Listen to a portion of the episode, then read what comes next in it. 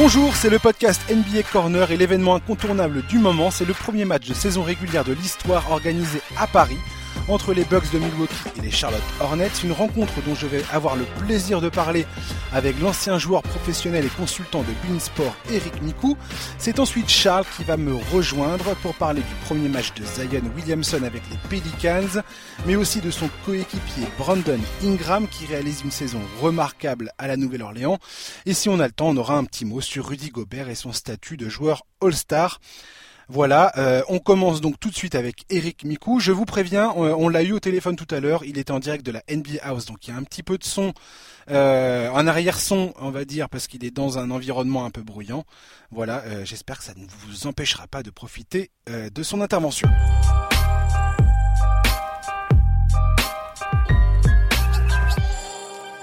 Bonjour Eric. Salut. Merci d'être avec nous. Ah bah avec plaisir, avec plaisir.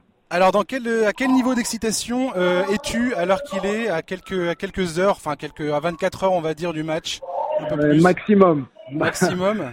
maximum, ouais. Il y a, y a, beaucoup d'excitation. Euh, sortir de cette fameuse cabine euh, numéro 5, cabine sport, pour vivre, euh, vivre de l'intérieur, des coulisses, un match NBA à Paris, c'est difficile d'être d'être moins excité que je le suis. Ouais, tu seras, tu seras sur place, dans les coulisses. Tu vas, tu, c'est toi qui es sur les commentaires ou pas? Euh, Non, ce sera, ça va être Jacques et Xavier qui seront en bord de terrain pour assurer les commentaires, euh, les commentaires de match.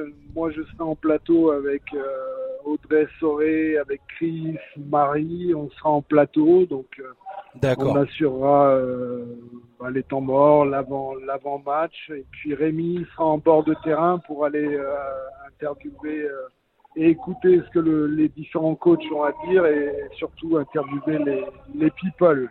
Ouais, d'accord. Ce sera le sideline reporter euh, d'un jour pour mais, mais il va, être, il, va être, il va être parfait pour ça. Ouais, sans doute pas une seconde.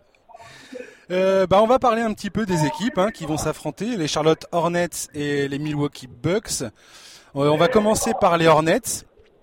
Euh, les Hornets actuellement, ils sont sur une série de 7 défaites. C'est pas la saison euh, tip top euh, pour Charlotte. En même temps, c'était assez prévu euh, comme ça. Hein, Charlotte, il n'y avait pas trop d'ambition euh, autre. Ouais, ouais, ouais, c'était, c'était prévu. Il y a une page qui s'est tournée avec avec le départ de Kemba Walker pour pour les Celtics. On, voit clairement que la, la, priorité de la franchise maintenant, c'est de mettre des jeunes en valeur et d'essayer de, de construire l'après l'après Kemba le mieux possible. C'est, une équipe qui, dès le début de saison, ne disait sans doute pas les playoffs, mais vise encore moins maintenant. Et, c'est vraiment une équipe euh, qui cherche à qui cherche à avancer, à apprendre, à mettre des jeunes joueurs dans des situations où ils vont prendre de l'expérience avec du, temps de jeu et, puis voilà. Donc c'est une saison euh, saison tranquille pour les Hornets. Ouais, j'ai pu euh, j'ai eu la chance de rencontrer Del Curry hier. Ouais. Euh, pour parler justement un petit peu des Hornets, euh, bah, il me disait que voilà, c'était une année de transition, une année pour faire progresser les jeunes.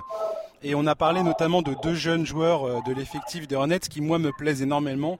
Devonte Graham qui a, qui a, littéralement explosé cette saison après une, année de rookie. Bah, ah ouais, ouais, ouais, non mais lui, lui c'est la surprise quand on ah regarde même statistiquement quoi, il a multiplié par trois ses statistiques, c'est quelque chose d'assez incroyable. C'est d'ailleurs surprenant hein, euh, qu'en l'espace d'une ah, saison, euh, quelqu'un, un joueur soit capable de, de, de, montrer autant de confiance en, en, en lui euh, et d'être capable d'assurer et de, et de, et de produire des cartons. Hein, la sortie des cartons, notamment à trois points, c'est un joueur vraiment vraiment impressionnant et, qui peut être la, clairement dans les discussions de, MIP, ça c'est sûr. Oui, complètement. Et on, on l'aurait pas cru parce que la recrue de, Charlotte pour euh, pallier au départ de Kemba Walker, c'était Terry Rosier. Et grosso modo, pour l'instant, Devonte Graham euh, se montre plus efficace euh, et presque un peu le patron des lignes arrières euh, chez les Hornets, ce qui était complètement inattendu. Et ouais, et ouais, ouais, ouais. Alors ça, c'est c'est un peu la magie de la NBA. Hein. Ouais. Des, des, fois, on a des on a des, des, des vraiment des belles surprises. Et c'est vrai que Thierry Rosier euh, arrivait euh, à la place de, de Kemba en ayant déjà eu une certaine expérience du, du très haut niveau avec les, avec les Celtics. Lui aussi, il est capable de faire des cartons. Et c'est vrai que ben, Devontae Graham, euh, voilà, personne ne s'attendait à une telle, euh, telle progression. Et puis, puis c'est incroyable parce que dans sa manière de jouer, on a, on a même l'impression que c'est un vétéran, quoi, qui a, qui a déjà de l'expérience, qui prend l'équipe sur ses épaules. Et, euh, et ça, c'est ça, c'est voilà encore une fois la magie de la NBA. Euh, il y a mm. des saisons comme ça au bon endroit, au bon moment. Il y a toutes les planètes sont alignées et, et, et, ça, ça prend quoi. Ouais. Il y a un autre joueur dont il m'a parlé, c'est PJ Washington. C'est le rookie donc qu'ils ont sélectionné euh, à la dernière draft. Et qui lui pareil a fait un, début de saison de Tony Truant. Le mec on a l'impression qu'il pouvait pas manquer un tir bientôt. Euh, il s'est un peu calmé depuis mais il est plutôt c'est plutôt très encourageant la production euh, de ce joueur pour le ah moment. ah bah oui oui oui oui c'est sûr c'est sûr. Et puis euh, pour pour certains jeunes joueurs alors qui sont parfois qui se retrouvent drafter qui se retrouvent dans des dans des clubs ou dans des franchises où finalement s'ils font une erreur ouais. pratiquement impardonnable et on les on les revoit plus euh, là, PJ Washington, il a la chance aussi d'être dans voilà dans une dans une franchise qui euh, qui, qui vise le futur, pas pas le présent, et donc il peut se permettre de d'être bon, d'être moins bon, d'avoir du temps de jeu, de, de tenter des choses, de rater des choses, d'en réussir. Donc c'est c'est la meilleure façon sur une saison comme ça de de, faire la transition tranquillement euh, après une première année en NBA. Ouais, bien sûr. Il y a un autre joueur que je pense qui va régaler le, plus, le public de, de, l'accord hôtel, enfin de l'accord, euh, si c'est l'accord hôtel Arena, c'est ça? Ouais, accord hôtel Arena. Pour moi, c'est encore Bercy. Euh, c'est Bercy, mais même moi, ça aurait été Bercy, ça restera. je suis nul pour le sponsoring. ouais, ouais, c'est vrai. Bon, faut peut-être qu'on fasse attention à ce qu'on dit. C'est clair. Non, non, c'est J'allais te parler de Miles Bridges. C'est un joueur que j'aime bien. Euh, que j'aime beaucoup, même ultra athlétique ce joueur. Je pense qu'il y a, ouais, c'est un monstre. Choses. Ouais, c'est un monstre. Physiquement, c'est un monstre. En plus, en plus, ce qu'il a pour lui, c'est qu'il est gaucher. Ouais. Sur, euh, donc c'est c'est impressionnant. Alors attends, je, tu, tu, je vais même commencer à douter. Il est gaucher ou il est, il est droitier? Il finit, il finit pratiquement ses actions toujours main gauche. Euh, je pourrais pas te dire de quelle main il joue. Euh, je moi, je crois, je crois qu'il est gaucher, mais euh, je, je crois qu'il est gaucher, moi aussi. Mais je sais pas, j'ai l'impression que sur sur les lancers francs, il main droite. Il doit être ambidex euh, comme euh, comme Ben Simmons. Doit, être, ça doit être quelque chose comme ça. Mais bon, voilà, lui, il a, lui, il a déjà le, le côté physique, athlétique, il, est, il, est, il est prêt pour la NBA. Maintenant, après, il faut qu'il qu épure, qu épure un peu son jeu et qu'il le complète.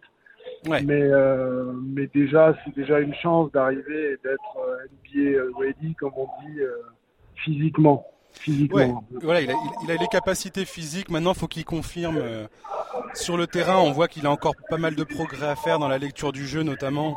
Ouais, ouais, ouais, ouais. Bon, souvent les joueurs, les, les, jeunes joueurs comme ça, ils s'en remettent surtout sur leur sur leur physique et après on, on voit la différence avec euh, ceux qui ont un plus d'expérience, qui ont plus dans la subtilité. Lui, c'est un peu euh, brut brut de décoffrage, mais, euh, mais, mais mais gros, oui, oui, gros gros talent et puis c'est un joueur spectaculaire. Donc la NBA aime bien. Ça fait partie du du, package et du spectacle. Ouais. Un petit mot sur euh, Nico Batum euh, qui est dans cette équipe des Hornets, euh, qui est le représentant français, le cocorico de, de, ce, de, ce, de cet événement. Euh, tu t'attends à quoi de Nico Batum? Tu penses qu'il va, il va pousser un peu plus dans ses retranchements ou pas? Moi, moi, ce que je, moi, ce que j'aimerais, c'est un Nico Batum qui joue. Alors, Coco, on, va, on va me dire Cocorico, euh, etc. Moi, j'aimerais bien que Nico joue un peu plus. Alors, c'est vrai qu'il est quand on voit la direction dans laquelle va la franchise euh, qui privilégie, privilégie le, le, le, travail des jeunes, les, les minutes, euh, les échecs, parce qu'on voit que certains matchs, moi je trouve que sur certains matchs, Nico aurait largement pu euh, jouer et apporter son expérience sur des ouais. matchs perdus de peu. Mais on voit vraiment que la franchise a, a, a tourné, euh, a tourné une page et, et parfois, ben, voilà, on, Nico, Nico n'a pas de temps de jeu, alors alors pour lui, ça doit être une catastrophe parce que une catastrophe, c'est peut-être un, un, grand mot, mais pour lui, ça doit être gênant. Moi, je le connais, c'est un compétiteur. Ouais. C'est jamais agréable. Tu peux gagner tout l'argent du monde. ta passion, c'est quand même d'être sur le terrain et de jouer au basket. Bien sûr. Et, euh, et parfois, moi, je, ouais, ouais, je suis un peu, je suis un peu triste parce que je, je pense que sur certains matchs, bien sûr qu'il peut jouer. Alors après, c'est un, c'est un, un grand professionnel, donc je suis sûr qu'en en, en interne, son comportement est, est parfait et on le voit, il, il encourage en permanence ses, ses jeunes coéquipiers et je pense qu'il n'hésite pas à leur donner des conseils aussi. Donc ça, ça, ça fait partie de, de, de, de Nico. Maintenant, j'aimerais bien le voir jouer et encore plus sur un match face aux Bucks à Paris. Euh, j'espère qu'il va, qu'il Ouais. va vraiment avoir du temps de jeu. Eh, moi aussi, j'espère que Borrego va lui, va lui, va lui, va se faire, va lui faire plaisir et, et lui accorder Ouais, sinon, plus que sinon les. je pense que le public euh, Ouais. le, le demandera, mettra un petit coup, de- coup de pression à Borrego. C'est ça. On va parler des Bucks de Milwaukee, euh, qui est euh, la meilleure équipe de la ligue actuellement. Euh, meilleur ratio victoire-défaite. Ils sont sur eux 7 victoires consécutives, 9 victoires, une défaite lors des 10 derniers matchs. Et ils ont le monstre en personne, Giannis Antetokounmpo, MVP en titre. Les Bucks, pour toi, c'est les grands favoris de la conférence Est? Ouais, ouais, ouais, grand favori. Il y a une- en, regardant, bon, en commentant euh, tous les matchs qu'on commente, en voyant du Philly, en voyant du, euh, du Toronto, en voyant du, du Celtics, euh, bon, il y a, il y, a, il y, a une- il y a une classe d'écart, quoi. Une Ouais. classe d'écart. Et, et on a vraiment une équipe qui est euh, construite à merveille, qui, a, qui sort d'un échec parce que de se faire éliminer par Toronto, je pense que c'est vraiment quelque chose auquel il ne s'attendait pas. Et surtout après avoir mené 2-0, c'est-à-dire il n'y a, pas Ah plus ouais, ouais, rageant ouais. que de gagner les deux premiers matchs et de se faire euh, de Bah, s'incliner quatre fois consécutives après quoi. Avec des, des, des choix défensifs, euh, défensifs de, de Nick Nurse, euh, bon, du, du coaching, bref. Mmh, Là, on a une équipe qui est plus forte encore, qui s'est renforcée, qui a récupéré un Kyle Korver. En fait, toute l'équipe est, est- est construite autour de Giannis. Et les, les joueurs, qui- les, joueurs qui sont arrivés maintenant, lui, sont là pour encore aérer encore plus la raquette pour permettre à Giannis de, de dominer et de faire ce qu'il sait mieux faire, c'est-à-dire attaquer, attaquer de cercle. Ouais. Donc, euh, quand on les voit jouer, c'est une équipe qui, depuis le début de la saison, a, a pratiquement pas, je sais même pas s'ils font vraiment une erreur, peut-être le soir du, euh, des Christmas Games, Ouais. mais, euh, mais sinon, ça gagne, ça gagne à chaque fois. Je pense, je crois que c'est l'équipe qui gagne avec le plus d'écart. Ah ouais ouais, c'est des volets, euh, c'est des volets. Ils gagnent tous les matchs qui sont censés gagner. Il y a, il y a eu un Ouais, ou deux ouais. matchs qu'ils ont perdu. Voilà, il n'y a pas, pas de d'erreur ou de voilà de relâchement parce qu'ils vont jouer à Atlanta ou, euh, ou une équipe moins forte. C'est une équipe qui gagne, qui est en mission. Euh, après, je pense que d'avoir le, le- le meilleur bilan, euh, bon, ils cherchent sans doute à avoir le meilleur bilan de la ligue pour devant euh, les Lakers de l'autre côté pour Mm. avoir l'avantage du terrain en cas de finale. mmh. Mais sinon, le- la, la recherche de record, euh, je pense que c'est vraiment pas ce que Giannis et ses coéquipiers Ah, cherchent, mais c'est surtout d'être d'être prêt, d'être bien physiquement. Ils ont un banc qui est super long, faut pas oublier Middleton, George Hill, euh, Di Vincenzo, j'arrive jamais à le dire. Di Vincenzo. Di Vincenzo, il y a, il y a des joueurs de rôle, il y a des shooters, euh, il y a des joueurs d'expérience avec George Hill. euh, bon, non, c'est une équipe monstrueuse et, et- et le Greek Freak là, il est, il est, il est, il est jamais fatigué quoi. C'est un, Ouais. c'est, c'est un, mutant, c'est un mutant parce que il y a quand même peu de joueurs sur tous les matchs qui mettent la même énergie. Ouais. Il y a toujours, il y a toujours, bon, en général, bon, avec maintenant le load management, il y a beaucoup de joueurs qui sont euh, ou, ou au repos ou alors qui, bon, euh, font un match sur deux. euh, mais lui, lui, t'as l'impression qu'il est, qu'il est à 150% tous les matchs, tous les matchs. C'est, il est, il est épuisant. Il est Ouais. épuisant. Je regardais un petit peu justement les stats de Giannis. J'ai écrit un papier sur sur Giannis et, et le fait qu'il va probablement, enfin en tout cas, il se dirige tout droit vers un second titre de MVP à la fin de la saison, étant donné la production qu'il a sur le terrain. Là, il est en train de, de, de faire mieux encore que ce qu'il a fait l'an dernier, ce qui Ce qui semblait était, ce qui était monstrueux. déjà. voilà, ce qui semblait ultra difficile, mais il est en train de le faire, le mec. Euh, et oh, tu parlais du temps de jeu de Giannis, enfin de, de l'énergie qu'il déploie sur le terrain il, tourne à, un, tout petit peu plus de 30 minutes par match, ce qui est complètement taré en fait. C'est-à-dire que Budenholzer, il, il, ne repose pas tout le jeu de l'équipe sur Giannis Antetokounmpo. Quand Giannis est là, ils sont imbattables pratiquement. Et quand il va sur le banc, l'équipe reste tout à fait solide. Ils arrivent quand même à jouer, ils arrivent quand même à dominer l'adversaire. Et, moi, c'est un des grands enseignements euh, de cette saison par rapport à Milwaukee, c'est que ils ont Antetokounmpo qui est un joueur exceptionnel, mais ils sont pas dépendants de sa production euh, quand il est sur le banc. Quand il est sur le banc, ça, ça, marche bien aussi. C'est ça qui bah, m'impressionne le plus. C'est ce qu'il y a de, de plus important. C'est pour aller en, en playoff, pour gagner euh, en playoff voit que c'est souvent l'équipe qui a une qui a l'avantage de, de, profondeur de banc et là et là, sur le banc, on a non seulement des joueurs, des joueurs, euh, on a des joueurs athlétiques, on a des joueurs de, défensifs, on a, on a du shooter, on a du meneur d'expérience avec George Hill euh, qui retrouve une seconde jeunesse. Ouais. C'est vraiment, euh, c'est vraiment une équipe. Voilà, Gianni sort. Est-ce que le niveau de jeu va, va baisser? Ben non, pas forcément. Ça va ouais, pas forcément, ouais ça va jouer différemment, ça va être peut-être un peu plus de, un peu plus de, de passes, de circulation du ballon, moins de, moins de d'isolation un contre un, même si Middleton de temps en temps joue, le post-up ou joue les un contre un. Mhm. Mais le jeu va être différent, mais tout, tout aussi efficace. Et je pense que c'est ce qu'il y a de plus impressionnant avec euh, avec cette équipe, c'est c'est qu'elle est même quand les quand les, adversaires tiennent pendant un moment, il y a forcément un moment où ça craque parce que justement euh, le, banc, la profondeur du banc fait la différence et le niveau, le, niveau d'intensité reste le même en permanence. Ouais, complètement. Donc euh, vous essayez de vous accrocher, le 5, le 5 de départ est sorti, euh, la pression elle continue et d'un coup vous renvoyez, vous renvoyez du Giannis pour, euh, pour finir tout ça. pour finir le boulot. C'est impressionnant. impressionnant. Et un autre truc qui m'a qui m'a vraiment mis par terre quand j'ai regardé un peu le jeu de Giannis cette, cette saison et, et la saison passée, c'est à quel point il crée du jeu quand il est sur le terrain. C'est-à-dire que il y a des joueurs comme ça qui sont dominants offensivement. Non seulement il est dominant offensivement, il est dominant défensivement aussi. En défense, le mec, c'est un cauchemar absolu, étant donné l'envergure qu'il a. Et euh, Giannis, l'autre, euh, et c'est pour moi un, des, un, des, un, de ses, un de ses atouts majeurs, c'est la création du jeu dont il est capable. Il distribue euh, plus de 5 passes décisives par match et il crée énormément d'opportunités pour ses coéquipiers. Il a une super vision du jeu. C'est incroyable en fait. Et moi, c'est probablement l'aspect de son jeu que je trouve le plus impressionnant. Mais et en plus, il a, il a encore une marge de, de, de, progression. Mais oui, il a 25 ans.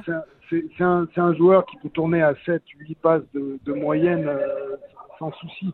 On voit qu'il a progressé euh, dans, dans, son shoot extérieur, notamment euh, à trois points en tête de raquette, là où il commence à, lever un peu plus la balle et avoir une, une forme plus correct. Mais, mais c'est vrai, c'est vrai qu'il attire tellement. Si vous ne venez pas aider, il, va au bout et il finit dans faire. Si vous venez aider, et c'est là où il a progressé cette saison, et, et là où il peut encore progresser, après, chercher un joueur qui donne l'exemple au niveau de l'intensité des deux côtés du terrain, eh bien, eh bien c'est lui. C'est-à-dire que défensivement, il ne se, il se repose pas. Après, il va, il va y avoir des, il va y avoir des traitements de faveur, des prises à deux, euh, ils, vont, ils, vont, passer sous les écrans, lui donner des shoots extérieurs, éventuellement faire du hack, euh, hack Giannis. On a ouais, parce qu'il est à 60% au lancer franc, enfin un peu plus, voilà, mais euh, voilà, c'est pas top. Euh, mais fais-moi confiance que tout, toutes les franchises et tous les coachs euh, des équipes qui rencontrent euh, les, les Bucks et qui vont les rencontrer plus tard en, en playoff, euh, ils vont tout essayer. Ils vont tout essayer et c'est là qu'on va voir si le cap que Giannis a passé euh, se, se, confirme vraiment et si euh, s'ils sont capables d'aller jusqu'au bout. Dernière question, Eric. Est-ce que tu penses que Giannis est aujourd'hui le, le, leader dans la course au MVP Forcément. c'est déjà c'est le, le tenant en titre. Deuxième, euh, c'est le meilleur bilan. Je, veux dire, il fait des statistiques. Ça rentre complètement en ligne de compte. Ouais, il fait des statistiques dans la meilleure équipe de la ligue. Ouais. Donc, euh, il est forcément, il est forcément favori.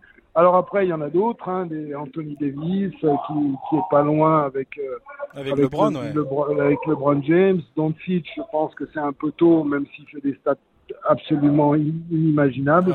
moi, pour moi, il est clairement dans la conversation. Donc, il n'y a, pas, ah a, pas, moyen de pas le mettre, c'est pas possible. Pas Pardon. Allô? Allô? Ouais, tu m'entends? Ouais, ça y est. Ouais, ouais. Non, je disais que Doncic, c'est pas possible de ne pas le mettre. Non, on est, on est, on est obligé. Le gamin, là, il. C'est n'importe quoi. Il vient de nulle part. C'est n'importe quoi. Et à chaque fois, et à chaque fois, tu dis non, c'est juste une passade. Et ben non, non, non t'en remets 35. Il peut pas continuer comme ça. C'est 15 rebonds. c'est Ouais, mais ça arrive, euh, ça arrive. Voilà, on a, on a des, des, des, mutants. Euh, Doncic un mutant. Euh, il y, a des joueurs de temps en temps, ça arrive, ça arrive pas souvent. Ouais. Mais il y a de temps en temps des génies, hein, des génies qui, en NBA, il y a des périodes comme ça, et là, euh, bah, là, on est gâté, on est gâté. Ouais, on a, on a des monstres, on a, on a vécu une période et, la, on est en train de vivre tranquillement la fin de carrière de, LeBron James avec tout, tout ce qu'il a apporté à la ligue. Euh, je pense qu'on a vécu quand même, on est en train de vivre et on a vécu une, belle période en, NBA au niveau des, des, mutants, des, des Kevin Durant, des, joueurs exceptionnels. Avec Giannis et Doncic, on peut dire que la ligue est entre de bonnes mains. Euh, le jour où James raccrochera les, les, les baskets. Euh. vive, l'Europe. Hein. Ouais, c'est clair, c'est clair, carrément.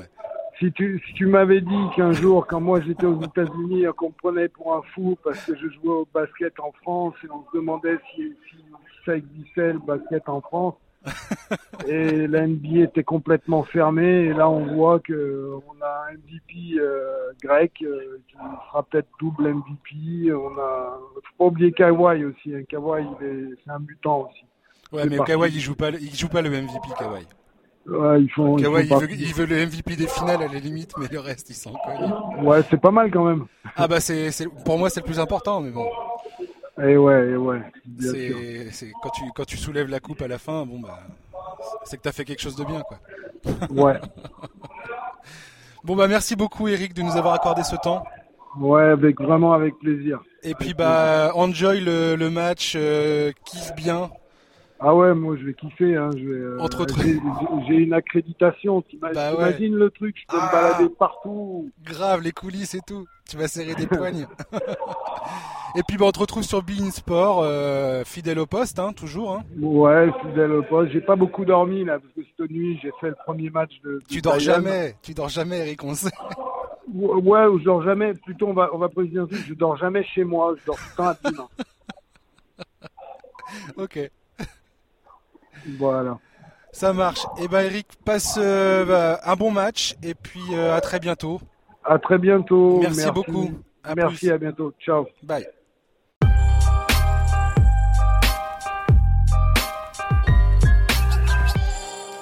Voilà, euh, c'était Eric Mikou de Bein Sport donc pour parler du match entre les Bucks et les Hornets vendredi. maintenant c'est Charles Charles, mon ami Charles, qui me rejoint pour la suite du podcast, la deuxième partie de ce podcast consacrée à Zion Williamson. Alors, Charlie, la hype euh, valait le coup Il a été à la hauteur, Zion? Ah, ça valait le coup d'attendre, ouais. Il a été, il a été assez impressionnant pour sa reprise. Il a su relancer la hype, euh, qui n'était clairement pas éteinte, d'une manière euh, assez folle, ouais. ouais.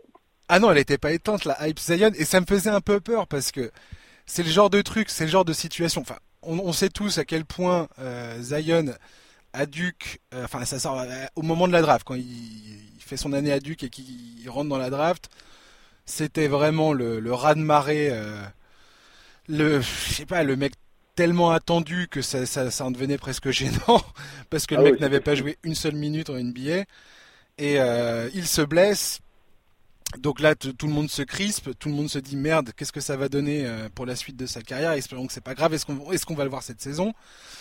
Le gars, il y a une date qui est donnée, ça sera euh, mercredi face aux Spurs, donc forcément l'attente est colossale. Les Pelicans en plus, euh, après un début de saison très compliqué, retourne un petit peu dans la course au playoff. C'est pas impossible qu'il chope la huitième place. Et, Zion Williamson nous a fait, nous a fait une perf de. Bah, trois premiers cartons où on, était, on restait grave sur notre fin, et puis ce quatrième carton absolument génial, quoi. Ouais, c'est ça.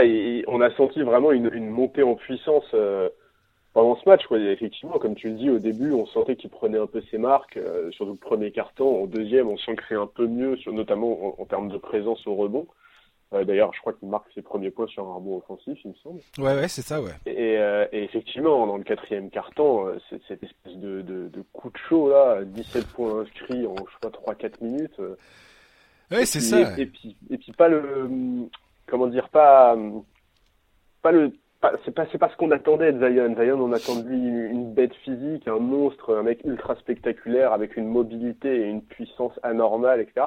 Là, le type nous enquille 4, 3 ou 4 paniers à 3 points. 4 sur 4 à 3 points, ouais. C'est vraiment, euh, en fait, c'est ça. Il a l'air d'être hermétique à la pression, ce type-là. Je veux dire, tout le monde ne parlait que de son retour. Euh, le match était annoncé absolument partout.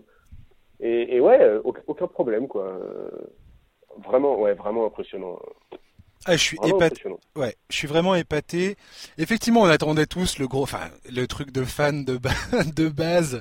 On attendait le gros dunk de Zion Williamson sur la tête de Jacob Potel, euh, ou, la Marcus Aldridge en train de pleurer dans un coin juste après, euh, en se mettant en PLS, en disant ah je peux rien faire. Non, c'est pas ça qui s'est passé.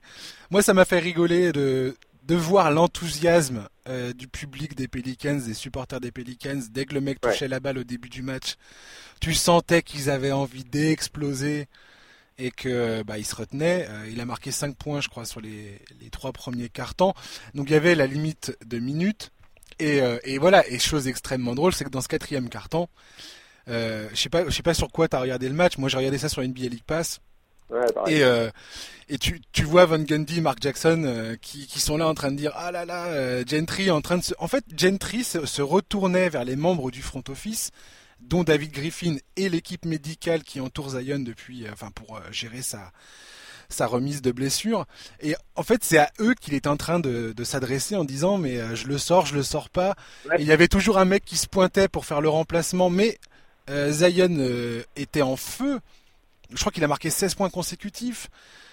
Donc, au final, il ne, sortait pas. Il permet aux Pelicans de revenir dans la partie, de prendre un avantage de 1 point. Enfin, c'était, c'était, t'aurais pas pu le scripter comme ça, ce, quatrième carton, mais c'était juste parfait, en fait. C'était ah, drôle. c'est ça. il est en train de décrire son histoire, son début d'histoire d'une manière, mais vraiment remarquable, quoi. Et, ouais, je suis d'accord avec toi. Alors effectivement, oui, euh, on peut penser qu'il aurait un peu moins joué sans cette espèce de coup de chaleur euh, hallucinant du quatrième carton. Il aurait sûrement eu, euh, je sais pas, deux ou trois minutes en moins. Mais, mais effectivement, bon, c'était trop dur de retirer ça au public, quoi. Tout le monde attendait de voir Zion. Puis même les joueurs, on sentait, je vois Lonzo Ball, par exemple, il, a déjà une bonne relation avec Zion. en fait, c'est pas étonnant parce que quand on connaît un peu les deux joueurs, en, en, preview de, de, cette saison, toi et moi on en avait parlé, chez les Pelicans, le duo Lonzo Ball, Zion Williamson, ça peut être extrêmement violent en attaque parce que les deux ont, ont un jeu qui, qui, colle tout à fait. Et, euh, et ouais, vraiment, on, ouais, on, sentait que, on sentait que les deux avaient envie de se faire plaisir et, et ouais, c'était trop bien. Enfin, franchement, c'était, ouais. ouais, ça valait vraiment le coup d'attendre, c'était cool. Euh, maintenant, j'espère juste que s'il a des coups de chaud comme ça tous les soirs, son, son le staff des Pelicans ne va pas oublier de le gérer physiquement quand même. Parce que oui, c'est sûr. Ouais. toujours quoi. Bah ça, ça, ça, ça va être la grande question maintenant sur le retour de, enfin, une des grandes questions. On va en parler de toute façon, hein, on est là pour ça. Mais effectivement, les, les, restrictions en termes de temps de jeu, euh, on va voir ce que ça va donner, comment ils vont gérer ça. Alvin Gentry a dit à la fin du match que lui, euh, dans le quatrième carton, il n'était pas super euh, chaud pour le sortir, Zion, parce qu'ils étaient, parce qu'ils étaient aussi face à un adversaire qui est dans la course à cette huitième place des playoffs et et qui qui est un des adversaires qui, euh, qui, bah, qui, qu'il faut battre, clairement, en ah, saison régulière. Donc, euh, cette victoire aurait fait vraiment du bien, effectivement, aux Pelicans. Après, effectivement, tu passes pour un âne euh, si le joueur se fait, se fait les, les ligaments, alors que toi, tu as insisté pour qu'il joue. Bon, effectivement. Ça. Donc, ça, ça, pareil. Jeff Van Gundy, dans ses commentaires, a adressé cette question, enfin à peine, parce que ça, l'énerve, je crois, de, parler de load management et de, et de restrictions de minutes, justement, euh, en, termes de temps de jeu. Mais euh, voilà, on va voir comment les Pelicans gèrent ça. Il faut aussi quand même savoir que les Pelicans, ils ont recruté un mec cet été très très important. Un mec dont peut-être euh, les gens qui nous écoutent n'ont pas entendu parler, c'est Aaron Nelson. Qui est Aaron Nelson? C'est l'ancien préparateur physique des Phoenix Suns. Et c'est un gars qui est excessivement réputé dans la ligue parce que il a permis euh, d'allonger les carrières, notamment de Grant Hill et de Shaquille O'Neal quand ils sont quand ils sont passés euh, aux Suns. Euh, c'est également lui qui a géré les petits bobos de Steve Nash tout au long de sa carrière là-bas. Et David Griffin a fait, qui, est le général manager des Pelicans, a fait venir ce mec-là justement pour gérer bah, l'effectif et bah, forcément Zion Williamson, puisque Zion Williamson s'est blessé. Et voilà, donc il est entre de bonnes mains. Je veux dire, le staff médical des Pelicans aujourd'hui a un des, un des mecs les plus réputés de la ligue dans leur rang. Donc c'est quand même une bonne nouvelle. Maintenant, il faut voir euh, les, minutes euh, qu'ils vont lui accorder et comment ils vont le faire jouer euh, match après match et combien de temps de jeu il va avoir.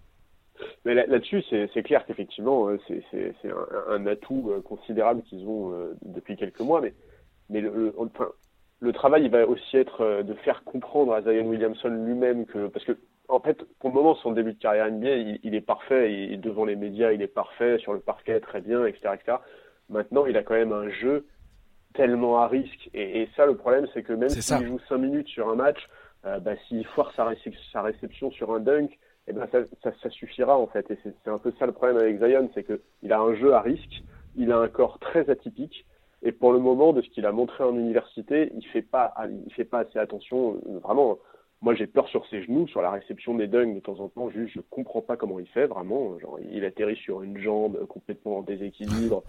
Moi, ça, ça me fait vraiment vraiment peur. Et ça, pour le coup, je sais pas si juste gérer ses minutes suffira. Alors, comme tu dis là, vas-y, vas-y, vas-y pense que le joueur est suffisamment intelligent, en tout cas il est suffisamment ambitieux pour comprendre qu'il va falloir qu'il trouve un juste équilibre entre le côté spectaculaire de son jeu et sa longévité en NBA. Mais il faut il faut qu'il le fasse vite parce que il s'est déjà blessé en fait, il a déjà eu une blessure importante hmm. avant avant même le début de la saison. Euh, ce serait bien qu'il attende pas des années avant de comprendre que euh, la manière dont il traite ses genoux c'est important pour la suite de sa carrière moi, je me suis gavé d'articles et de, et de, vidéos sur euh, la démarche de Zion Williamson, comment en fait sa posture. Il a un problème postural en fait, euh, Zion Williamson.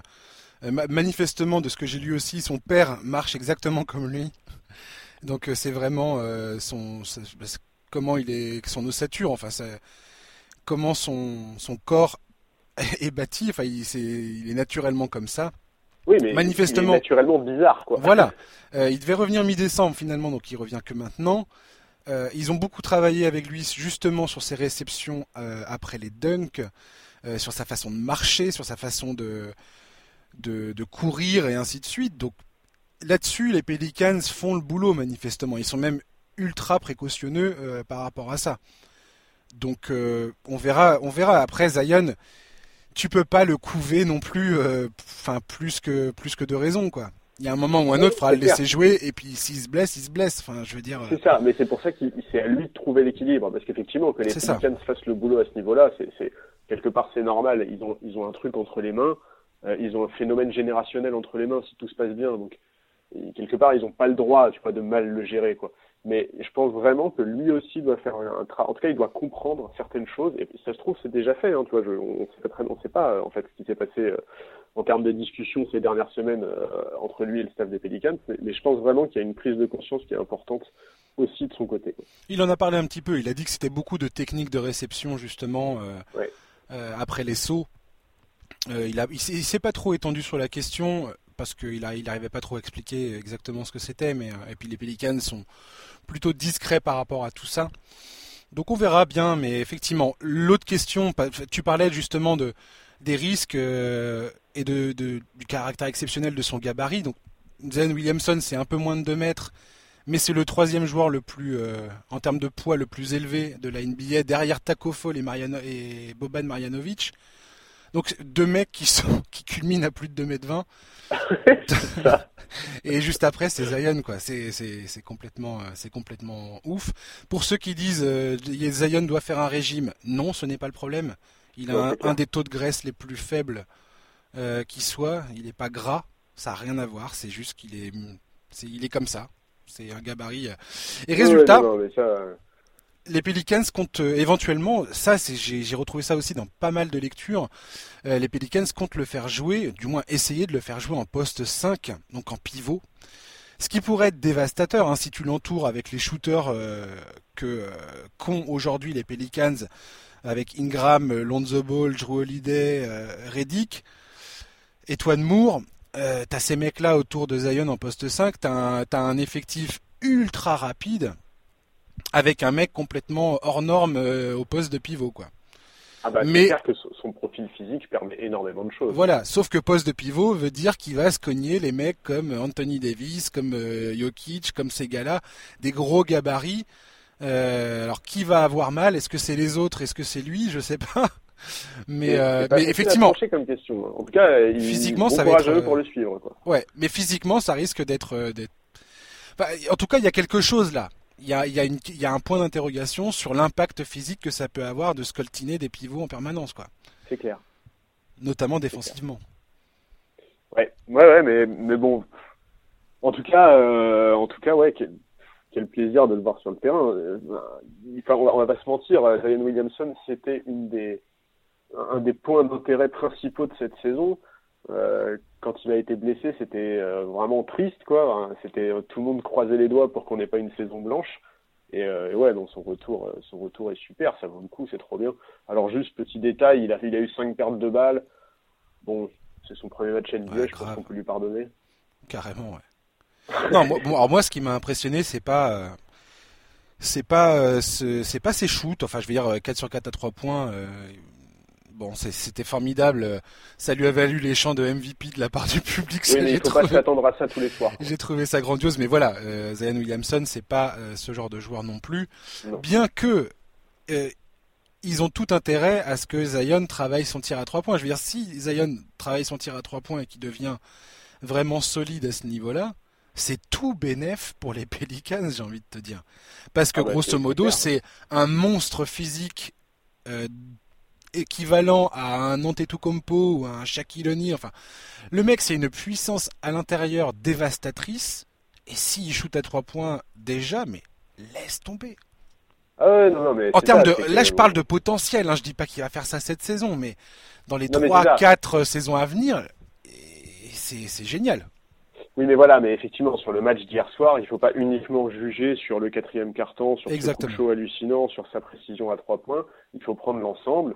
Et, effectivement, il faut, il faut surtout pas s'attendre à ce qu'il soit aussi précis à trois points à tous les matchs. Enfin, il faut, il faut juste lui laisser le temps. En fait, il faut comprendre que là, vraiment, on a sous les yeux un mec qui est un phénomène. C'est-à-dire qu'on on en parle souvent ces dernières saisons de ces phénomènes physiques, de ces mmh. joueurs atypiques, les Simmons, les Embiid, les, les Antetokounmpo, etc. Zion Williamson, c'est vraiment, vraiment un phénomène. Et en fait, aujourd'hui, personne peut dire ce que va être Zion Williamson dans un ou deux ans. Je suis d'accord. Il faut juste attendre et, se régaler d'avoir la chance de voir un type comme ça se développer en NBA en croisant les doigts pour que son physique tienne. Hmm. Et moi, ce que donc, ce qui m'a impressionné, j'ai, pas, j'ai pas, j'ai pas dit ce que, j'ai pas dit là, j'ai pas craché ma, non mais je t'en prie, j'ai pas craché ma pastille. Euh, j'ai, j'ai, je suis parti en digression totale. Euh, c'est son jeu à la passe. Comment il distribuait la balle? Comment il voyait les mecs qui coupent, euh, tout ça. Moi, c'est ça que j'ai beaucoup aimé dans le jeu de Zion hier soir. C'est ça c'est comme, comme, ça qu'il a commencé son match. Hein. Je crois ah, mais oui. que sa, première action, c'est ça, c'est une passe d'ess. Enfin, ouais, non, il est. Non, c'est cool, j'ai hâte. Ouais. j'ai hâte de voir la suite. Mais pour finir sur Zion Williamson, euh, je suis content de le voir sur le terrain la hype euh, était méritée, franchement, parce qu'il nous a régalé. J'espère que ça va tenir toute la saison et pour les saisons encore à venir. Pour comprendre un petit peu le, phénomène Zion aussi, je pense, Charles, on va peut-être terminer là-dessus, mais c'est le, ce qu'il va représenter et ce qu'il représente déjà pour la NBA. Je veux dire, Zion Williamson aujourd'hui, c'est le catch le cash prize de la NBA. C'est un, mec qui va ramener des téléspectateurs. Là, je sais plus combien de, journalistes étaient accrédités pour ce match, mais c'était ah, trois fois plus que ce qu'un match des Pelicans attire d'habitude. Tout le monde était rivé sur ce premier match de Zion et il n'y a pas de raison que ça s'arrête. Zion Williamson, c'est un phénomène sportif, un phénomène médiatique et un phénomène euh, public, on va dire. C'est-à-dire que les gens sont hyper intéressés par ce joueur, veulent savoir euh, qu'est-ce qu'il fait, qu'est-ce qu'il dit, qu'est-ce comment il joue et ainsi de suite. J'avais, j'ai trouvé un article de Kevin O'Connor sur le site The Ringer qui montrait que depuis octobre, quand bien même il était blessé, Zion était, était euh, dans le top des recherches sur Google et sur YouTube euh, que tous les que tous les membres du 5 majeur des Pelicans réunis. Il avait également plus de recherches, un tout petit peu plus de recherches, mais plus quand même que Giannis Antetokounmpo et James Harden, qui sont les qui sont les deux derniers euh, MVP. Et il avait également plus de recherches sur YouTube que Giannis et Luka Doncic. Ouais, non, mais c'est pas, ouais, c'est. Enfin, je veux dire, c'est dingo. Le mec n'a pas joué de tout ce temps-là. Et malgré tout, c'est. Effectivement, c'est vraiment dingue. Mais après, enfin, vraiment, ouais, le, il y avait, ouais, il y a une attente qui est totalement déraisonnable autour de lui, c'est évident, mais, mais qui est compréhensible au regard de ce qu'il a montré en université, au regard de, au regard de sa cérémonie de draft qui était très réussie, au regard de, ouais, pour le moment, vraiment, Zion, c'est un sans faute. Et effectivement, même quand il n'est pas sur un parquet, bah, c'est un objet, c'est vraiment l'objet de, de les, toutes les convoitises, de tous les intérêts, parce que tout le monde se rend compte que si tout va bien, ce mec peut être vraiment euh, pas une révolution dans la ligue, parce qu'il y, y, en a d'autres des joueurs qui sont entre guillemets aussi euh, aussi monstrueux, aussi spectaculaires, aussi attendus. Mais, c'est clair que ça peut devenir un des acteurs principaux de la NBA pour les, les 10-15 ans à venir. Oui, mais voilà, c'est la tête, ça peut, ça, enfin, si c'est pas déjà, c'est pas déjà le cas parce qu'il a pas joué, je peux pas dire ça, mais euh, mais ça sera, en tout cas, il a une place au show comme tête de gondole de la ligue ah, clair. Clairement, quoi. Il, il, attire, il attire, euh, que ce soit en termes de sponsor, de, parce que voilà, la NBA c'est quand même une entreprise qui est là pour faire de l'argent. Euh, faut jamais l'oublier. Euh, en termes de sponsoring, de, de téléspectateurs, d'audience, de tout ce que tu veux. Enfin, je vais dire, Zion Williamson, c'est aujourd'hui.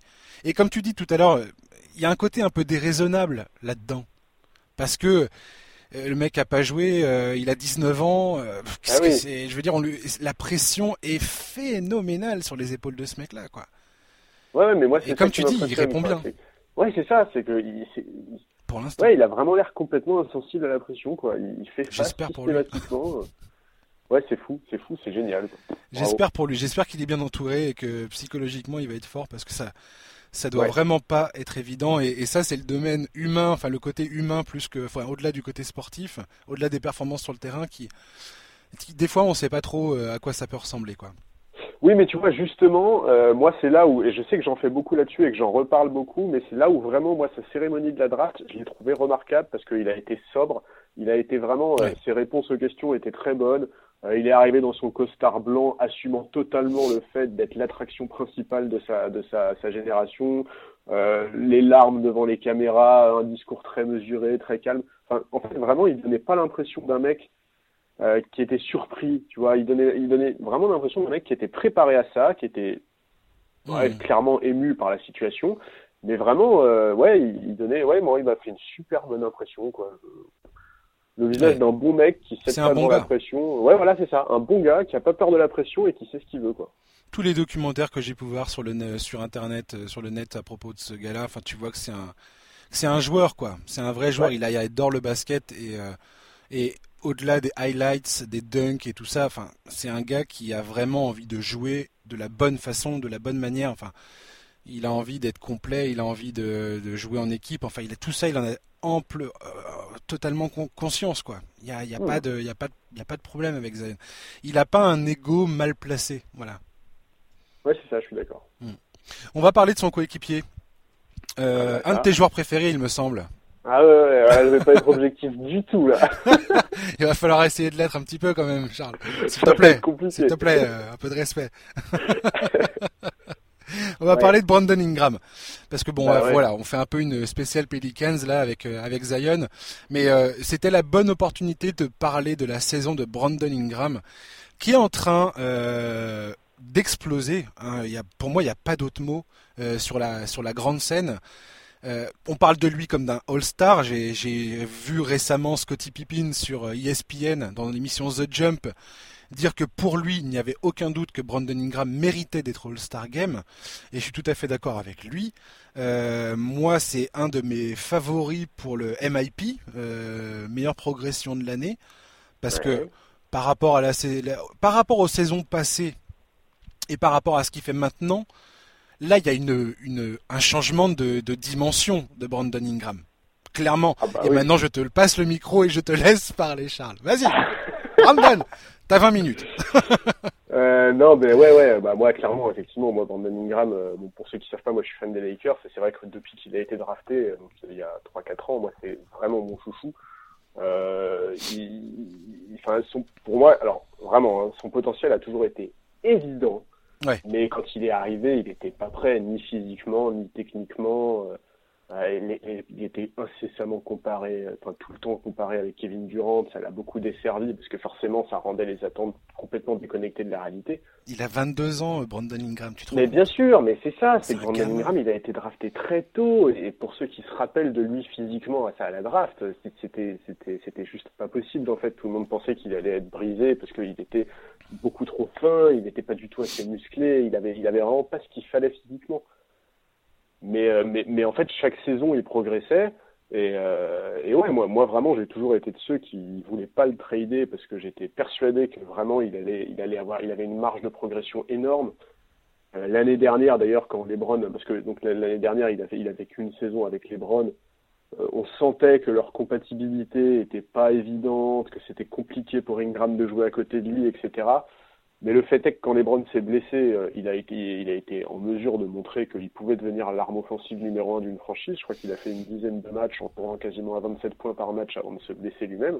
En fait, le problème pour, euh, entre Ingram et James, c'est que, et c'est ce que montre Ingram à, à la Nouvelle-Orléans aujourd'hui, c'est que Ingram a besoin d'avoir la balle dans les mains. En fait, il a besoin d'initier euh, l'attaque et d'être le, le, le, point focal de, l'attaque de son équipe. Et c'est ça qui est génial avec Zion, c'est que Zion, pas du tout. Il n'a pas besoin d'être ce mec-là, en fait. Enfin, d'avoir la balle dans les mains. Donc, la compatibilité entre les deux joueurs est très bonne. Voilà, non, mais c'est ça, je, suis tout à fait d'accord. C'était juste pas compatible avec LeBron. Et, euh, et puis de toute façon, enfin, bon, je, je sais, je sais pas s'il aurait été en mesure de se développer aussi rapidement aux Lakers, si, si effectivement le front office voulait monter une grosse équipe, etc. Enfin bref, pour moi, les Pelicans, c'est idéal pour qu'ils s'épanouissent. Il est arrivé avec des repères, puisqu'il est quand même arrivé avec Lonzo Ball et Josh Hart, euh, avec qui il s'entend très bien. Euh, il focalise pas toute la pression et toute l'attention, parce qu'il y a Zion à côté de lui, qui même sans jouer est un aimant euh, incroyable. Enfin, ouais, là, là pour moi, il est dans l'environnement parfait. Et, et, effectivement, il le montre, quoi. Il fait une saison, il tourne à 25 points, quasiment 7 rebonds, plus de 4, points, 4 passes par match. Euh, tu parlais de sa progression par rapport à la saison dernière, et effectivement, c'est une vraie grosse progression, puisque la saison dernière, il tournait à 18 points, euh, je crois quelque chose comme 18 points, ça, 4 rebonds. 18 points, euh, 4 rebonds, 5, euh, non, 5 rebonds, 3 passes. Voilà, et, et, et, là, donc effectivement, donc cette saison, euh, il a été élu joueur de la semaine en décembre. en janvier, il a attaqué, il a attaqué l'année avec des gros sur des grosses bases à la fois statistiques, mais aussi les Pelicans ont commencé à gagner des matchs, qui était quand même pas trop le cas au début de la saison. Euh, il y a quelques jours, il sort ce match monstrueux oh contre le Jazz. Contre Utah, ouais. Oh ouais, c'est ça, avec 49 points, 8 rebonds, 6 passes, une, des gros, une grosse victoire contre une des meilleures équipes de sa conférence. Qui est, et, qui est, et qui est chaud bouillant. Utah, ils sont chauds bouillants. Mais bien sûr, ils les ont pris au pire moment. ah non, mais... Ils ont pris Utah dans, dans la meilleure période. C'est clair. Utah, il défonce tout le monde alors qu'il est.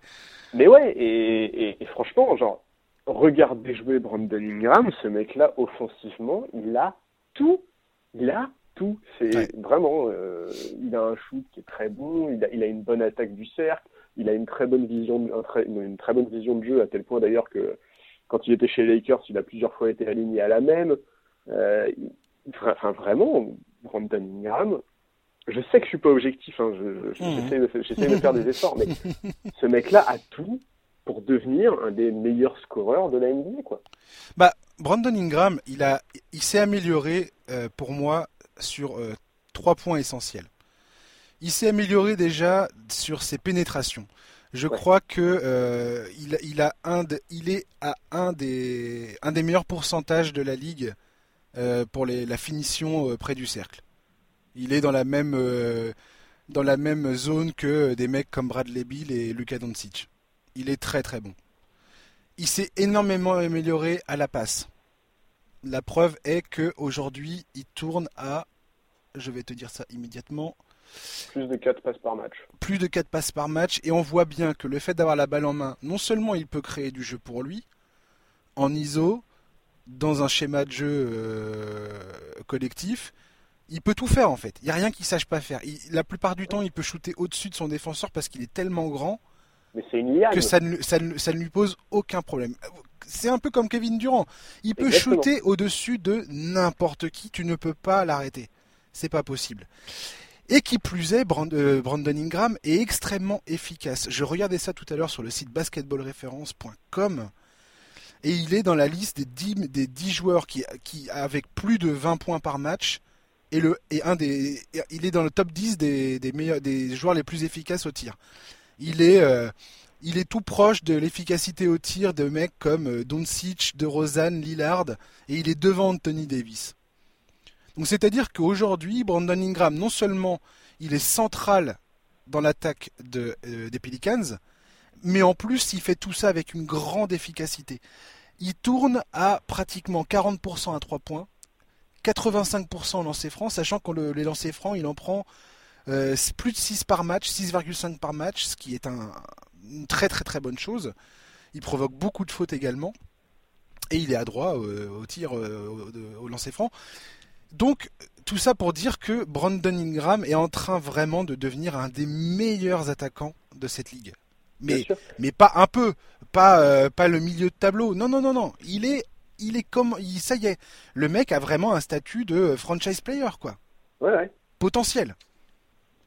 Eh ben, mais alors, juste, tu, parlais de, par exemple, de sa réussite à trois points, juste pour te dire à quel point, pour moi, et c'est là, là où pour moi il est, il est clairement dans les favoris de la meilleure progression, c'est qu'il ne se contente pas juste d'être à 40% à trois points, il est à 40% à trois points en prenant plus de 6 tirs par match, là où les saisons précédentes, les deux ans précédents, il en prenait moins de 2 c'est-à-dire que sa production est en hausse et les pourcentages le sont également. C'est vraiment impressionnant. Tu parlais de ses finitions au cercle. Une gramme, pour moi, c'est vraiment la définition même de ce qu'on appelle une liane. C'est-à-dire qu'il est tellement souple et tellement long qu'effectivement, il est capable de finir dans énormément de situations différentes. Enfin, ouais, vraiment, euh, moi, je suis trop content qu'il fasse cette saison-là. Parce qu'en plus, j'ai quand même beaucoup, beaucoup défendu ce joueur auprès de plein de fans des Lakers. On le sait, il y a beaucoup de fans des Lakers qui sont euh, assez avides de la victoire rapide, quoi. Ouais. Ils n'ont pas pour habitude de voir leur franchise euh, construire pour le futur. Et moi, j'ai vraiment passé trois saisons euh, à avoir des discussions parfois assez virulentes autour de Brandon Ingram parce qu'il y a beaucoup, beaucoup de mecs qui étaient déçus et ça se comprend. C'est un numéro 2 de draft, Brandon Ingram. Et effectivement, sa première saison n'était sûrement pas à la hauteur mais, mais il avait que 19 ans à l'époque et, vraiment il avait, il avait tout, il avait tout pour se développer et devenir vraiment un très très très bon joueur de NBA. Et ouais, je suis ravi que je suis ravi que ça se passe dès cette saison au Pelicans, quoi. C'est cool. Et défensivement, il a des capacités pareilles. Alors, il n'est pas encore au point défensivement. Il a encore, pour le coup, beaucoup de choses à apprendre. Ouais. Euh, mais ça, ça peut, en tout cas, le potentiel pareil est là. Euh, clairement, euh, Brandon Ingram, vu la taille et l'envergure. Non, non, carrément, mais carrément pas. C'est un, c'est un énorme bosseur, hein, Brandon Ingram. Ça, faut, c'est-à-dire que faut bien le rappeler. chez les Lakers, c'était clairement déjà un des meilleurs défenseurs, quoi. Ouais. Et aujourd'hui, il y a des conversations euh, partout sur, euh, sur, les, sur les sites américains à se dire est-ce que euh, Brandon Ingram est meilleur que Ben Simmons? C'est un débat qui, il y a encore une, un, an, un an de ça, tu avais ce débat-là, on te, on, te, on te riait au nez, clairement. Mais oui, bah, on m'a ri au nez Enfin voilà, en tout cas, Ingram, il a encore des beaux objectifs là pour la fin de saison, parce qu'effectivement, comme tu le disais tout à l'heure, son nom est quand même de plus en plus cité pour le All-Star Game. Faut dire que quand tu fais un, match à 49 points euh, contre le deuxième de l'Ouest euh, en plein pendant les votes du All-Star Game, c'est bien vu. Euh, il y a effectivement, il y a effectivement le, le, titre de meilleure progression de la saison, et puis effectivement, comme tu le disais aussi tout à l'heure, il y a la possibilité pour les Pelicans, avec le retour de Zion, d'éventuellement se rapprocher de la huitième place. Quoi. Ça, va, ça va être compliqué, mais, euh, mais au moins il y a des objectifs. Quoi. La bah, fin de saison va être chouette. Ouais, ils ont le calendrier le, plus, euh, le moins difficile de toute la NBA, euh, selon ESPN. Donc c'est largement jouable. Il y a même le site 538 qui est un site de, un site de statistiques, de probabilités, tout ça. C'est des, des matheux et des geeks qui gère ce site et euh, il donne 62% de, probabilité que les Pelicans arrachent cette huitième place à l'ouest. devant les Spurs, devant les Grizzlies, devant les Blazers, toutes ces équipes qui sont devant eux alors qu'il est au classement, il leur donne mais pas un peu de un peu un peu de plus de probabilité, c'est clairement euh, c'est pour eux c'est ça va être les Pelicans quoi. Ouais, bah, moi je te dis, enfin, pour moi, euh, avant le début de la saison, cette équipe des Pelicans, c'était vraiment une des attractions parce que bah parce que Ingram, parce que Zion, parce que Lonzo Ball, parce que parce que tout ça. Et, euh, et ouais, je suis, je suis, je suis assez content. Le, début de saison laissait craindre une nouvelle année un peu galère, mais euh, mais là ils se sont vraiment bien relancés et c'est chouette quoi. C'est taré hein, qu'ils soient qu'ils soient dans la course au playoff. Enfin, je veux dire, il y a un moment, il... c'est quand même une équipe qui était en train d'enchaîner 13 euh, défaites consécutives, je crois. Hein, il y, a, il y a un mois de ça quoi. Ouais, non, mais ça, c'est qu'il y a vraiment eu un moment au début de la saison où on se disait ça va être, ça va être long. Mais non, pour l'instant, euh, c'est cool. Eh, c'est de fin novembre, de fin novembre à mi-décembre. Les mecs, ils ont enchaîné, euh, je crois, 13 défaites consécutives. Quoi. Ah, ça coïncide aussi un peu avec la montée en puissance de Lonzo Ball, hein, qui depuis quelques semaines est quand même euh, beaucoup beaucoup plus à l'aise dans le jeu, qui trouve beaucoup mieux ses marques. J'allais y venir justement pour terminer sur les Pelicans, Zion, Ingram, tout ça. Lonzo Ball, très belle, très belle progression lui aussi. Enfin, il s'est shooté. Très belle réaction surtout quoi. Ça, en fait, ça montre que le mec est pas juste. Euh, Lui aussi, pas mal de pression hein, depuis son entrée dans la ligue. Bien sûr. le coup. Bien sûr. Mais bon, je te dis, moi, pour moi, c'est assez positif parce que ça montre que le mec est quand même un peu. Enfin, c'est un bosseur, c'est un mec qui se laisse pas abattre.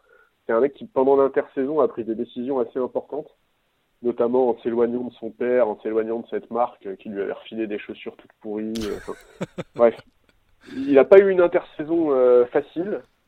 Et effectivement, il a eu du mal au début de, il a eu du mal au début de l'année, mais, euh, mais là, là, il est vraiment en train de monter en puissance. Mm. Lui et Brandon Ingram, ils ont bossé avec un, assistant coach euh, des Pelicans qui s'appelle Fred Vinson. Le mec, c'est un gourou du shoot, un peu comme euh, Chip euh, aux Spurs. et le, on, on, on, voit que le travail porte ses fruits, clairement. Brandon Ingram, il a passé un cap on parlait de sa réussite à 3 points tout à l'heure. Le mec, il shoot euh, euh, en sortie de dribble, le, catch and shoot. Il n'y a, rien qu'il sache pas faire aujourd'hui, Ingram, euh, en, termes de tir, en termes de palette d'outils qu'il a à sa disposition pour marquer des points. Il n'y a rien qu'il sache pas faire, Brandon. et Lonzo Ball, j'ai vu une interview de lui, enfin une interview, un article sur lui dans, sur le site The Athletic où il explique que ça a été très difficile parce qu'il est arrivé dans la ligue avec son fameux shoot de côté euh, qui était euh, un peu la curiosité, le truc dont tout le monde... Euh, on rigolait tous un petit peu parce qu'on trouvait ça marrant. force est de constater qu'il a réussi à... Enfin, il a accepté déjà de changer sa mécanique de shoot. Et là, aujourd'hui, à l'heure où on parle, sa, sa mécanique de shoot, elle marche très très bien. Ouais, ouais.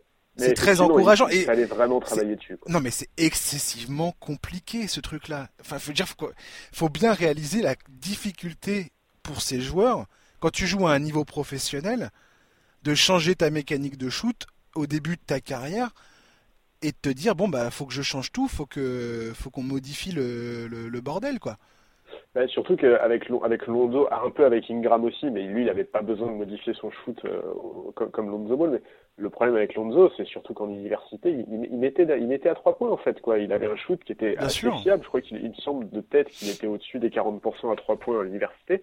Et en fait, c'est ça le problème, quoi. C'est qu'il a, il a, il a, dans un premier temps, pas voulu changer son, son geste à cause de ça. Mais, euh, mais, effectivement, quand il est arrivé en NBA, ça lui a fait tout drôle. Quoi. Ouais, là, il est pratiquement à 36%. On sent bien que la confiance est là, qu'il arrive à prendre ses tirs maintenant euh, beaucoup plus sans tergiverser, quoi. Alors qu'au début de la saison, tu sentais que c'était quand même compliqué dans sa tête. Et, et voilà, pour tous ceux qui jouent au basket, euh, la confiance, c'est 50% de ton tir. Hein. C'est ça. T'as la, la, technique, la mécanique, tout ça, ok. Mais là, on parle de joueurs professionnels. Et l'aspect mental à ce niveau, euh, à ce niveau-là de basket, il est, il est colossal en fait. il est absolument colossal. Ouais, je suis d'accord. Et on voit aussi, mais, ouais, on voit aussi le, toute la différence, si tu veux, que c'est de pouvoir travailler sur son jeu dans une franchise comme les Pelicans et dans une franchise comme les Lakers. Bien sûr. Parce que bon, mine de rien, si depuis 5 ans on fait le bilan des rookies qu'ont eu les Lakers, on se rend compte qu'au final ils sont tous plus heureux ailleurs. Quoi. c'est une machine à broyer, hein, les Lakers. Ouais, non, mais vraiment, mais vraiment, ils sont tous mm. plus heureux ailleurs, que ce soit D'Angelo Russell, Julius Randle, Lonzo Ball, Brandon Ingram, tous ces mecs-là sont plus heureux ailleurs. Ils savent pas faire un rebuild, euh, les Lakers. C'est pas une franchise qui est capable de faire un rebuild sur plusieurs années. C'est pas possible. Non, c'est ça. Ils ont pas la patience et puis c'est pas c'est pas dans la mentalité du club et c'est pour ça que LeBron James sa présence dans ce dans cette équipe et le fait qu'ils aient euh, tout sacrifié pour faire venir euh, enfin sacrifier une bonne partie de leur avenir pour faire venir Anthony Davis, c'est exactement ce qu'il fallait faire pour les Lakers pour cette franchise. C'est c'est tellement eux que. Ouais, ouais, c'est ça. Mais, mais, mais, tu te rends compte en fait que même quand ils essayent de prendre le temps, tu vois, un Julius Randle par exemple, c'est un peu le cas. Il a quand même eu le temps de faire ses saisons rookie convenablement à Los Angeles sans avoir une pression euh, trop importante ou quoi que ce soit. Euh, le fait est que quand il s'est barré, il a dit, mais j'en pouvais plus, quoi. Randle, il a dit mot pour mot, je n'en pouvais plus de ce cirque médiatique continuel. Ils ont essayé, hein. Ils ont essayé, mais tu vois là, comme tu dis, c'est tu t'en finis jamais quoi. Les, gens qui sont ultra impatients, euh, t'as as trois matchs de trois défaites consécutives, c'est la fin du monde. Euh. C'est euh, virer le coach, virer virer tous les joueurs, on devrait prendre tel tel mec, tel mec, tel mec et puis c'est c'est pareil que le que les, que les Knicks, les Lakers, c'est que dès que t'as un agent libre qui qui va arriver, t'en peux plus de voir des photos avec le joueur en question à qui on a collé le maillot de l'équipe. Ouais, c'est trop bien, c'est bon, il est chez nous, les gars. D'ailleurs, Brandon Ingram, là, tu, le, tu, tu, le vois tous les, tous les montages avec le maillot d'Enix. Ouais, ça arrête la gueule. euh, ouais. Mais pourquoi il irait là-bas, en fait? J'espère juste que Brandon Ingram a un cerveau et qu'il n'ira absolument pas aux Knicks. Et je dis pas ça contre les Knicks, je suis un fan des Knicks. Mais tant que James Dolan, je le dis et je le répète, jusqu'à épuisement. Tant que James Dolan sera là, les, fans d'Enix peuvent sortir les mouchoirs et continuer de pleurer. C'est comme ça. On va finir sur Gobert. Ouais. Rudy Gobert qui, alors j'ai déjà parlé des Jazz la semaine dernière avec mon invité Antoine Tartrou, euh, que vous pouvez écouter euh, dans le numéro précédent. Donc on parlait des Jazz, de la bonne forme du Jazz. Euh, c'est génial, c'est cool. Et Rudy Gobert, il est au centre de toute cette histoire.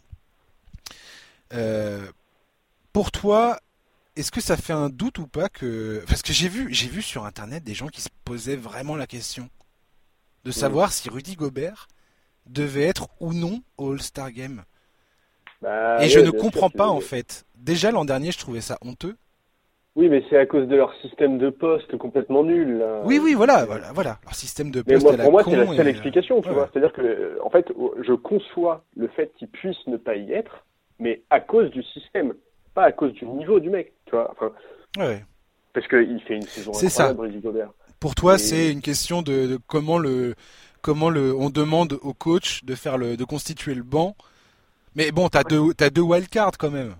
L'an dernier, je sais plus qui c'était. J'ai pas envie de rentrer dans des, dans des débats stériles. Ah ouais, tu vas prendre Gobert à la place de tel mec ou tel mec. Non. Je... Non, non, mais en fait, pour le problème, c'est de toute façon, pour moi, la discussion, elle n'existe même pas avec l'an dernier, parce que là, on parle d'une équipe qui est deuxième à l'Ouest, en fait. C'est ça. On parle d'une équipe, en fait, s'il y a que Donovan Mitchell qui va au All-Star Game chez le Jazz, alors qu'ils sont toujours, mettons, dans le top 3 à ce moment-là, je ne comprendrai pas. Ça, ça, sera pas possible pour moi. On, on parle de la conférence c'est la jungle, la conférence Ouest, c'est la guerre. Il y a des équipes beaucoup trop fortes partout. Utah Jazz actuellement est deuxième, donc devant Denver, devant les Clippers, devant les Rockets, devant tout le monde. C'est juste, ce serait anormal pour moi qu'il n'y ait que Donovan Mitchell qui y aille. Je, pense sincèrement que ça peut arriver, hein, parce que Gobert, euh, bah, Gobert, il, paye beaucoup de choses. Il paye son poste, il paye son profil complètement atypique et euh, pas adapté a priori euh, à la NBA moderne. Mais attends, c'est le, le, mec, il est deux fois meilleur défenseur de l'année. Mais bien sûr. En titre. Enfin, je veux dire, comment tu peux te passer de ce gars-là?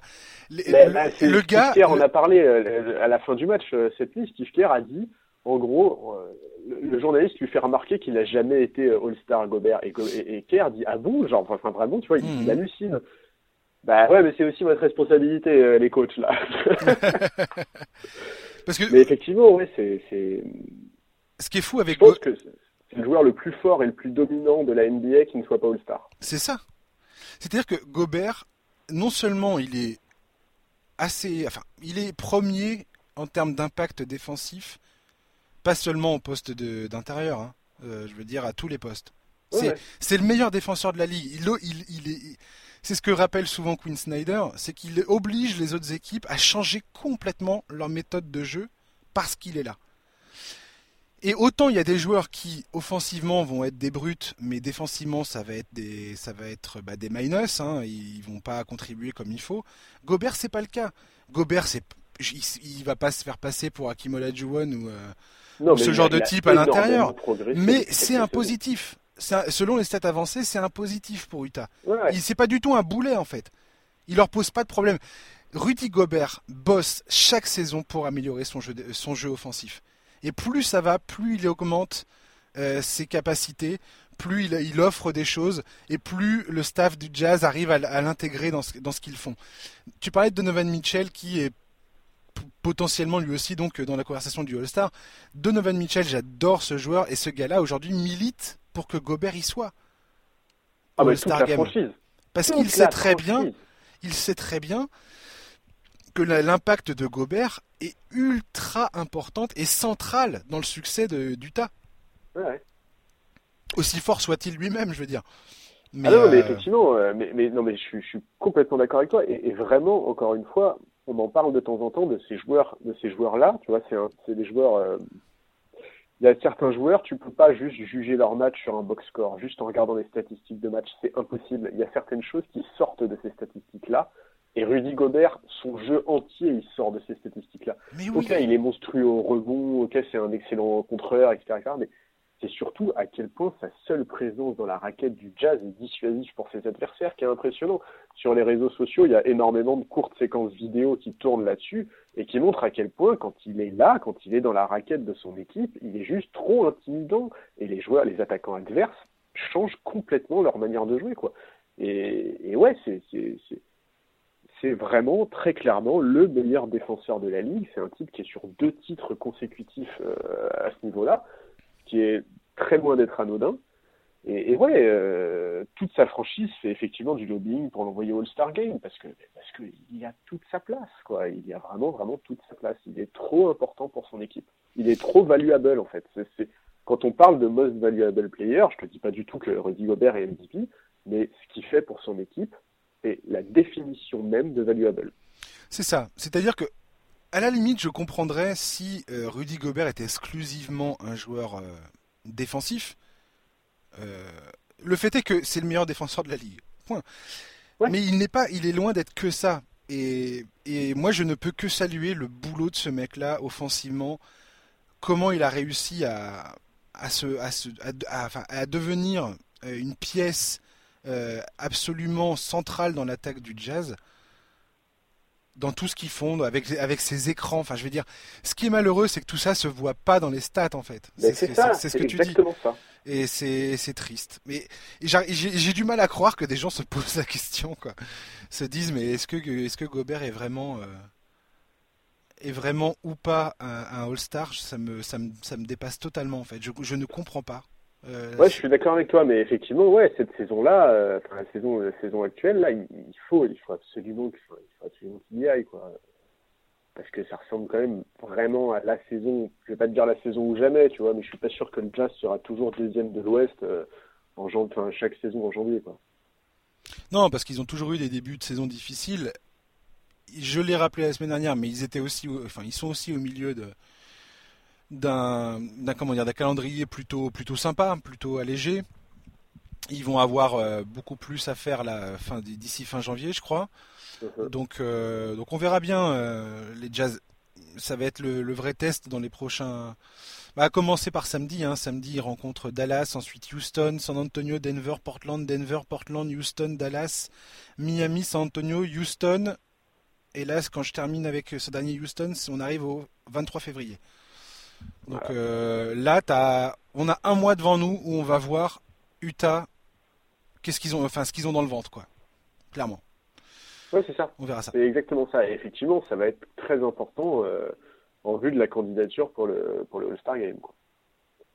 Mais franchement, juste vraiment, il y a un truc, c'est que je comprends pas pourquoi on parle si peu de Gobert en France, parce que vraiment, avoir un mec de ce niveau-là, avec ses performances individuelles-là depuis deux ans, c'est incroyable. Depuis les retraites de Maurice Dio et de Tony Parker, le contingent français en NBA, franchement, est un peu en souffrance, vraiment.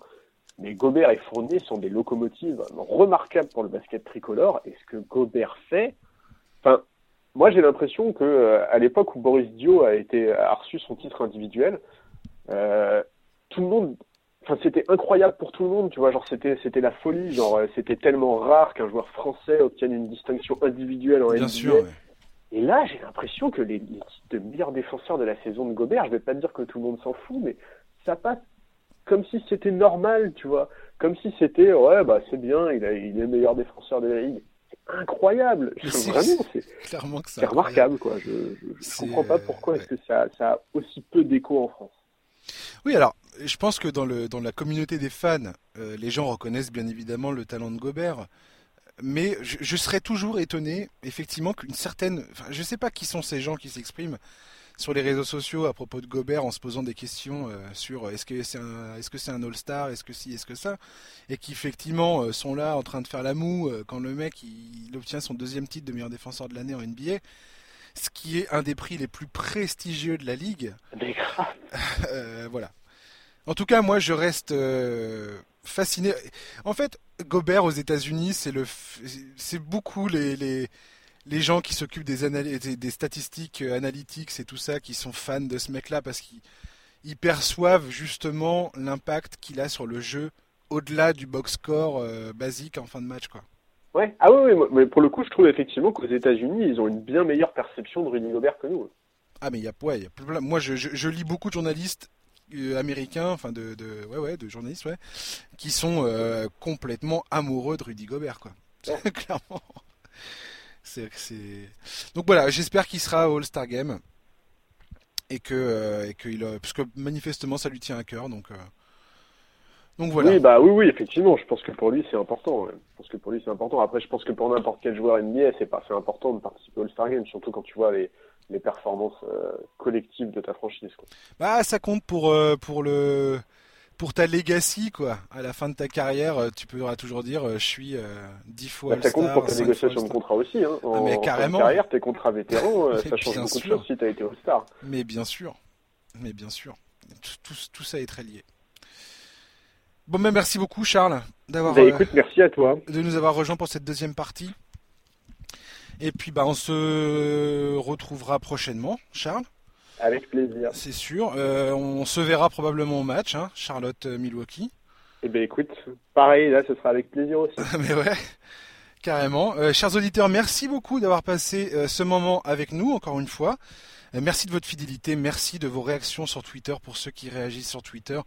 Merci pour ceux qui prennent le temps de noter le podcast sur euh, Apple Podcast. C'est très important pour nous, ça nous permet de continuer d'exister. Voilà, donc euh, merci à tous d'avoir pris le temps euh, de faire ça, d'écouter. Et puis on se retrouve la semaine prochaine avec un nouvel invité ou des nouveaux invités, je ne sais pas encore. Surprise, surprise, j'en aurai peut-être deux la semaine prochaine. C'est en cours de négociation.